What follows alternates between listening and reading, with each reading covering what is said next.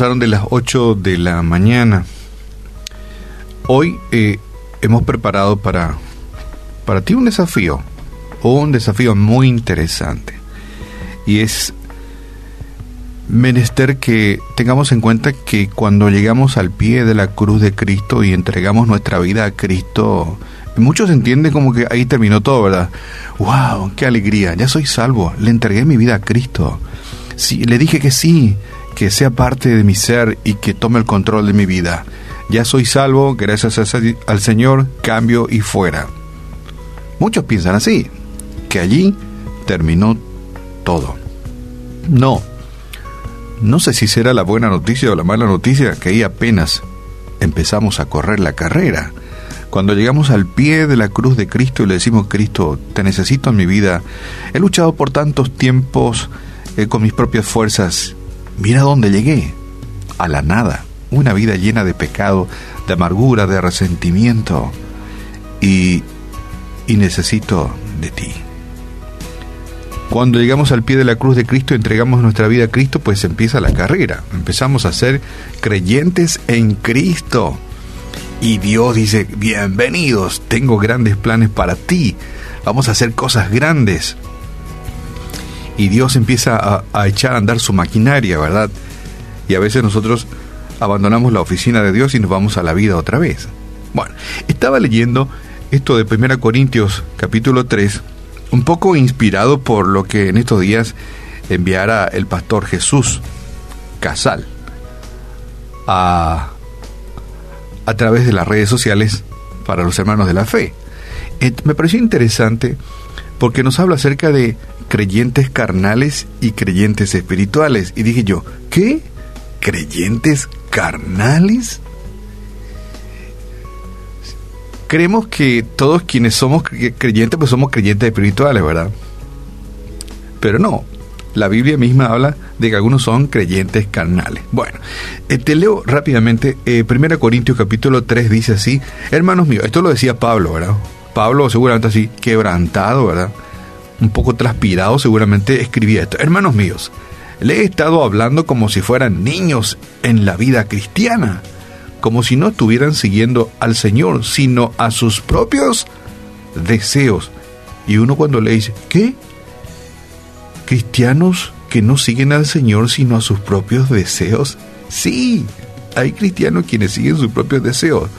No he podido hablarles como a cristianos robustos y llenos del Espíritu Santo.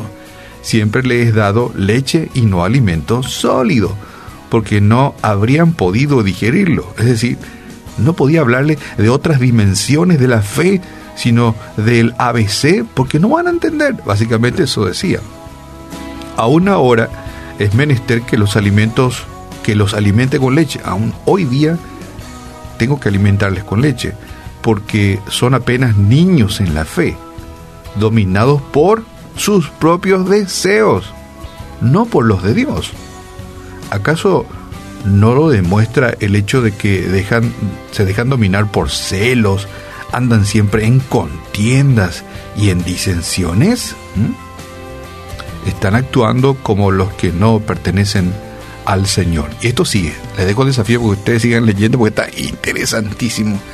Pero rescatamos de que Pablo describía a un grupo de cristianos que son manejados por sus propios deseos, son cristianos. Le dijeron sí a Cristo, sí Cristo, yo creo en ti, pero son manejados por sus propios deseos, no son gobernados por el Espíritu del Señor. Es decir, los cristianos que son espirituales, que tienen hambre y sed de crecer en las dimensiones que Dios prepara para el cristianismo, son gobernados por el Espíritu Santo. Y están los cristianos que están ahí volando a la altura de la alfombra, ¿verdad? Que se contentan con el hecho de decirle sí a Cristo y de vivir una cierta religiosidad light, dirían algunos, ¿verdad? Eh, no son gobernados por el Espíritu, son carnales en su conducta, no crecen, este, eh, se dejan dominar por pasiones, celos, disensiones, falta de perdón, desamores, eh, dolores del alma, y nunca crecen. partimos de la premisa de que todo lo que tiene vida tiene que crecer, ¿verdad? No conozco yo un, algo que tenga vida y que se estanca. No, lo que tiene vida crece. Tiene que crecer. La meta es crecer. Y la Biblia nos desafía a que tenemos que crecer. Los creyentes maduros son los, las personas que, que, procuran vivir bajo el gobierno de Dios, del Espíritu Santo y su dirección. Y quienes tal vez no llegan a esa dimensión están en una dimensión eh, oscura de su vida cristiana. No se dejan gobernar por el Espíritu Santo y más que nada eh, son gobernados por sus pasiones carnales. Sufren, se sienten inseguros, andan en contenciones, eh, la relación con Dios tiende a debilitarse, a fracturarse fácilmente porque se alejan del Señor. Cuando hay madurez, nuestra relación con Dios afecta positivamente nuestra relación con los demás. Si yo estoy en comunión con Dios, por supuesto que eso se siente a mi alrededor, con quienes me relaciono. Cambia la atmósfera, es diferente. No conozco a una persona que acaba de estar en intimidad con Dios y, y salga a coimear o a maltratar a personas o a violentar personas. No existe ese tipo de relación cambia la atmósfera. Cuando estoy creciendo en Cristo, mis relaciones tienden a mejorar y los que viven cerca mío se sienten seguros, contenidos, protegidos. Somos sanos emocionalmente para proyectarnos a crecer en la vida. Bueno, con esto podíamos extenderlos. Pero qué bueno que podamos analizarnos hoy eh, de qué parte del equipo de Dios soy, de los creyentes espirituales o de los creyentes carnales. Por supuesto que entendemos aquel que ayer, ayer este jueves entregó su vida a Cristo y le dijo, sí, eh, al pie de la cruz de Cristo, sí, yo te entrego mi vida. Evidentemente que va a ser todavía un creyente, un niño creyente, inmaduro en la fe, se entiende. Pero conocemos también a personas que hace 10 años ocupan la banca, 20 años que está sentado ahí en la banca de la iglesia y siguen siendo niños espirituales, gobernados por, no gobernados por el espíritu, sino que más bien por sus deseos. No crecen, son problemáticos. Siempre están pidiendo que oren por Él. No se sienten con la capacidad de relacionarse con Papá Dios, de orar a Él por sus necesidades personales y familiares. Siempre están pidiendo que oren ora por mí, oren por mí, ¿verdad? Porque yo me siento incapaz de orar por mí, porque soy inmaduro en la fe. Tenemos que crecer la meta. Hoy tal vez podamos identificarnos de qué grupo soy, ¿verdad? Sí, la verdad que necesito subir a otra dimensión. No puedo estar en el preescolar de la fe. Tengo que ascender, tengo que crecer. Ese es el desafío hoy. Identificarnos en qué en qué grado de nuestra fe estamos, ¿verdad? Hemos crecido, nunca hemos pasado de grado, nos hemos estancado eh, en, en el preescolar de la fe. Hoy estamos en la universidad de la fe, en otras dimensiones, donde Dios habla diferente.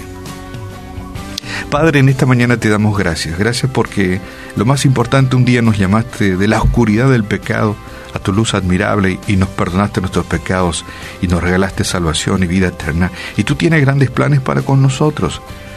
Padre, ayúdanos a crecer. Que yo encuentre motivación para crecer, para ser un crecido en la fe, para que siga ascendiendo en dimensiones en las cuales tú puedas revelarme las grandes cosas que tienes preparado para con mi vida.